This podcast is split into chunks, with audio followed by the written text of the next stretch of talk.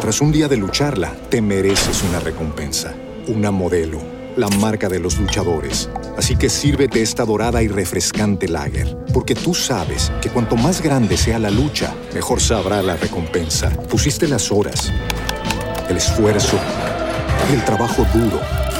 Tú eres un luchador y esta cerveza es para ti. Modelo, la marca de los luchadores. Todo con medida, importada por Crown Imports, Chicago, Illinois. Es la mañana. Es radio. Un minuto para alcanzar las 7 menos cuarto, una hora menos en Canarias. Sergio, ¿qué tal? Muy buenos días. Muy de buenos nuevo. días. Bueno, vamos con el resumen de prensa. Estamos a escasas 24 horas de que esos eh, tres decretos lleguen al, al Senado y el gobierno, viendo que no va a encontrar ayuda en sus socios parlamentarios, pues llama al Partido Popular, aunque la respuesta que, que recibe en este caso es la misma, al menos por ahora. Eso es, va a marcar las principales noticias prácticamente hasta mañana porque lo titula tal cual el diario El Mundo. Moncloa pide auxilio al PP para sus decretos 621 días después. Bolaños y Díaz llaman a Génova tras el veto de Junts, mientras que los populares reclaman bajadas de IVA y del IRPF a cambio de dar su apoyo, pero parece que el Ejecutivo no está por la labor de negociar. ABC habla de un gobierno que pide al PP librarle de la presión de Puigdemont y muchos columnistas se refieren a ello. Isabel San Sebastián, en ABC, dice que el PP no debe proporcionar ni un miligramo de oxígeno a Sánchez ante un PSOE que tiene una capacidad de superarse a sí mismo. Hay que decir que Alberto Núñez Fijó, lo recordábamos ayer, ya se lo advirtió a Pedro Sánchez. Ya le dijo en la sesión de investidura precisamente del presidente del gobierno, oiga, cuando los separatistas, cuando sus socios les dejen tirados, no llame a la puerta del Partido Popular porque nadie le va a abrir. Bueno, vamos a ver si finalmente es así. Hoy precisamente este asunto genera comentarios ¿no? en algunas columnas de, opinión. Es que lo que decías, Dani, evidencia lo que realmente ha sido el acuerdo de investidura. En la columna de Jorge Bustos señala que ese Junts queriendo rehacer los tres decretos demuestra cómo, sin ni haber transcurrido dos meses desde la investidura, nos demuestra que no fue tal, sino un mero accidente. Parece que el avión presidencial fijó una ruta demasiado peligrosa, no logró atravesar limpiamente la cordillera de la amnistía y se ha partido antes de alcanzar tierra firme. Muy interesante la portada hoy de La Razón, que habla de esos afines, diputados y altos cargos socialistas que han entrado en pánico ante la votación y parece que se dan cuenta de que tienen que, de- tienen que darle a Junts y al prófugo todo lo que piden o si no, esto se cae. ¿Quién lo iba a decir? Aunque si me lo permites, a pesar de todo, dedico un momento para hablar de que todo este ruido parece ajeno al diario El País, donde se utilizan hasta cuatro columnas para atacar a PP y Vox y a la derecha por, diríamos, exagerar con respecto a que se está resquebrajando el orden constitucional. Hay que decir, Sergio, que igual que eh, Pedro Sánchez no puede afearle a Alberto Núñez Fijó que, que no se lo advirtiera, eh, tampoco puede hacerlo con Puigdemont, porque Puigdemont se lo dijo desde el principio, oiga, lo que estoy firmando con usted hoy no es un pacto de legislatura, es un pacto de investidura y por Eso tanto es. usted va a tener que llamar a la ventanilla cada vez que quiera sacar adelante una, una ley o cualquier otro asunto en el, en el Parlamento. Bueno, eh, más cuestiones, lo comentábamos hace apenas unos minutos con nuestra compañera María. Desde mañana las mascarillas obligatorias en hospitales y ambulatorios. Eso es, la medida es efectiva en todos los centros de salud, mientras los médicos de emergencias lo que denuncian es la, eh, la afluencia abrumadora de pacientes, relajación de las vacunas y medidas poco eficaces, pero niegan el colapso de la que habla ni más ni menos que la ministra de Sanidad. Me parece realmente buena la viñeta que llevan para ilustrarlo hoy Digoras y Pachi en el mundo, en la que se ve a dos personas mirando un periódico y que lleva la frase las autoridades declaran, dos puntos, no faltan médicos, sino que sobran virus. Y este asunto, por ejemplo, lo trata hoy el diario El Mundo en su, en su editorial. Eso es, va por ahí, apunta García que tras tres eh, semanas de inhibición lo que queda, le queda es tomar una decisión marcada por la falta de coordinación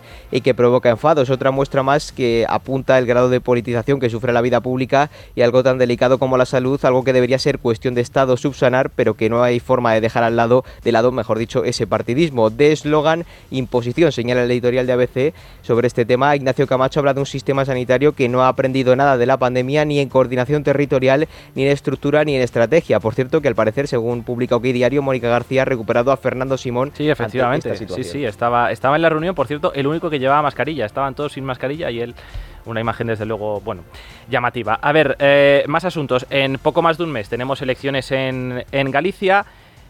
Eh, ahora el, Partido Socialista y sus socios, en fin, no han encontrado mejor asunto que introducir en la campaña que ese vertido de pellets, pellets que, eh, según las primeras, los primeros análisis, no son tóxicos, pero que pretenden eh, utilizar para erosionar ¿no? la, imagen de, Alfonso Rueda. Lo dice a veces en su editorial, es una demostración de que quizás los pronósticos electorales para la izquierda no deben ser muy halagüeños, porque o si no, no estarían sobreactuando de la forma que lo hacen. Para empezar, porque desde el punto de vista medioambiental no son comparables, y segundo, porque parte de la carga que llega a las costas de Cantabria Asturias, eh, llega, llega perdón, a las costas de Cantabria y de Asturias. Y con el Prestige se hizo casus belli contra el PP porque gobernaba entonces la nación y ahora, estando el PSOE, se carga contra el gobierno autonómico. Publica, por cierto, además el debate que hay un correo electrónico que informó el pasado 20 de diciembre al Salvamento Marítimo de lo ocurrido y no fue hasta el 3 de enero cuando el documento se reenvió a la Junta de Galicia. Lo decía ayer Alfonso, Alfonso Rueda, el candidato y, presidente en funciones de, de la Junta precisamente en ese, en ese desayuno informativo. Con eso nos vamos a quedar. Gracias, Sergio. Gracias.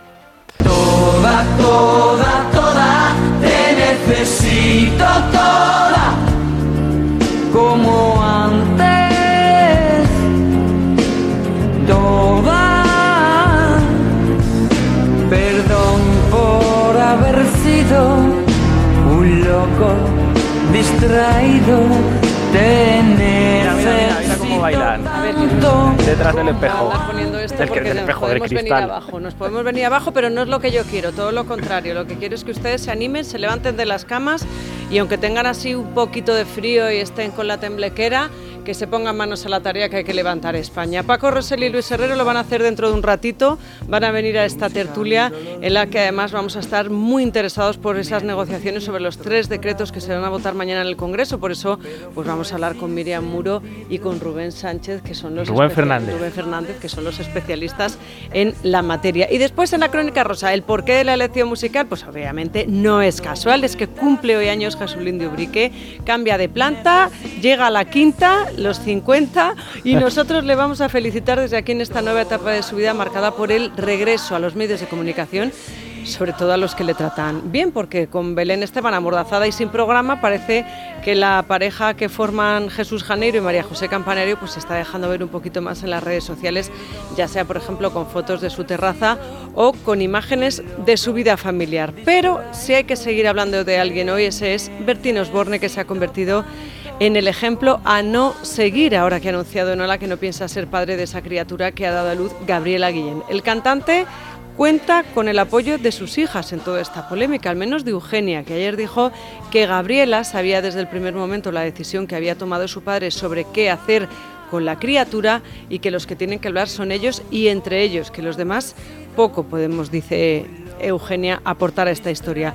Y luego tenemos, Dani, lo de los Rivera Ordóñez y esa guerra fratricida que se está librando en los platos en días alternos. Si el domingo era Julianín Contreras, el, más pequeño, el menor de la familia, el que había manifestado su intención de reconciliación, asegurando que las puertas iban a estar siempre abiertas, pues ayer era el mayor, era Fran Rivera el que le respondía. Lleva, la verdad, Fran, media vida diciendo que él no vive de esto de la prensa del corazón, con lo cual aquí toca morderse la lengua y arrancársela, porque si hay alguien en este mundo relacionado con la prensa rosa, este es precisamente Fran Rivera. Bueno, pues le ha respondido a su hermano en directo durante una llamada al programa de Ana Rosa en la sección del corazón, no en la de cocina ni en la sección de. Pero si no vive de esto, si no, si no vive de esto. Pero bueno, chico, cuando le llaman, pues él pues tiene que hacer su agosto. Bueno, pues dice a ver, es que también suenan vientos y tempestades que afirman que Fran Rivera está pelado. Entonces, claro, todos tiramos a lo mismo, a lo que sabemos hacer mejor, que es hablar en la prensa del corazón.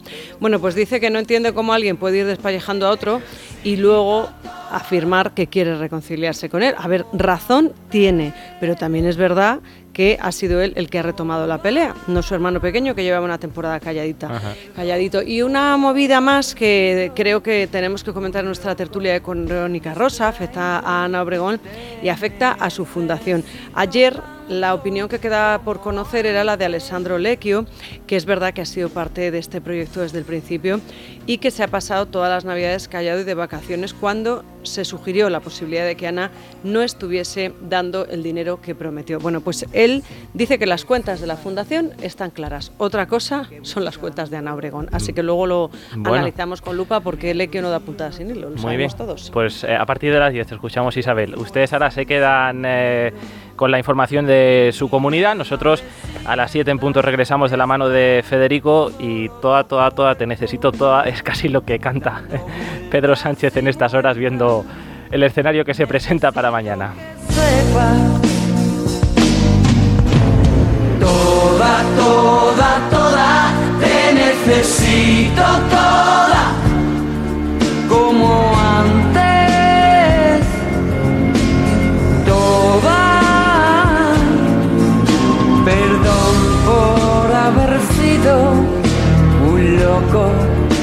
Distraído, te necesito tanto como antes.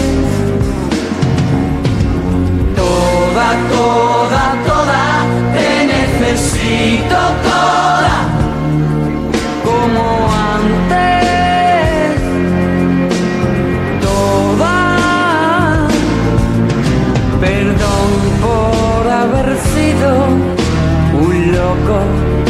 distraído, te necesito tanto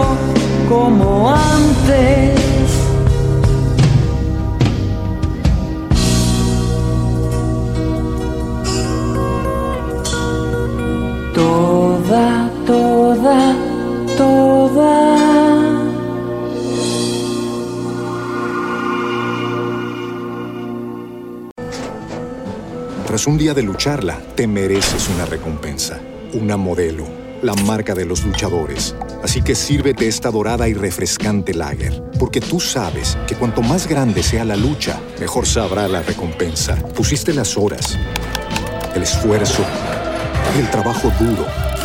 Tú eres un luchador y esta cerveza es para ti. Modelo, la marca de los luchadores. Todo con medida, importada por Crown Imports, Chicago, Illinois.